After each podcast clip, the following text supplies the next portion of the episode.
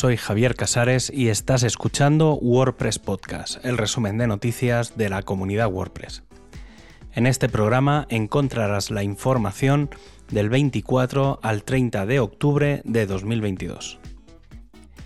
El pasado martes 25 se lanzó WordPress 6.1 Release Candidate 3 con las últimas 60 correcciones pendientes, aunque no es del todo cierto, no fueron las últimas correcciones. Aunque no suele pasar, está previsto que de forma extraordinaria se planteen más lanzamientos tras las tres versiones candidatas y así ha pasado. También van a existir la versión RC4 y la versión RC5, que ya están disponibles, aunque solo se han hecho públicas en el blog del equipo de Core y no de forma general. La versión RC4 corrige dos elementos. El primero hace referencia a los estilos globales en bloques de terceros, probado por ejemplo en el WooCommerce Blocks, y que no permitía que un cambio en bloques de terceros se guardase. La otra corrección también tenía que ver con estilos, en este caso con la caché de estilos de un usuario. La versión RC5, más que corregir, lo que lleva es una regresión de código de WordPress 6.1 al sistema previo, ya que se ha detectado que la función que revisa si un contenido tiene elementos adjuntos iba extremadamente lenta en alojamientos con sistemas NFS de disco. Esto hacía que algo que tenía que tardar 2 microsegundos tardase 2 milisegundos, o sea, hasta mil veces más lento, por lo que hasta que se encuentre una solución, esta futura mejora se ha dejado archivada. A partir de aquí, ¿cuándo tendremos WordPress 6.1? Pues está previsto que el dry run se comience el lunes 30 a las 14 horas UTC y a partir del momento en el que se acabe este proceso, se bloqueará la publicación de código durante 24 horas. Esto significa que probablemente el martes 1 de noviembre, alrededor de las 17 horas UTC, tengamos disponibles los paquetes zip para descargar. Y el camino sigue hacia WordPress 6.2 y esto nos lleva a una nueva versión del plugin experimental Gutenberg que en su versión 14.4 implementa algunas funcionalidades interesantes. En el Inserter, un nuevo diseño ofrece una visualización partida entre categorías y patrones, mejorando la navegación con mayores previsualizaciones para los patrones. También se incorpora un elemento que ha ido y ha vuelto varias veces como es el modo sin distracciones, que elimina por completo todas las navegaciones y menús del sitio.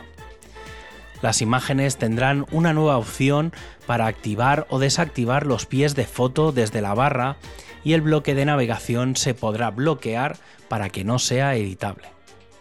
Y como última prueba, en este caso sobre la tipografía fluida, el experimento está en que de forma automática las configuraciones personalizadas de tamaños de fuente se pueden convertir en fluida.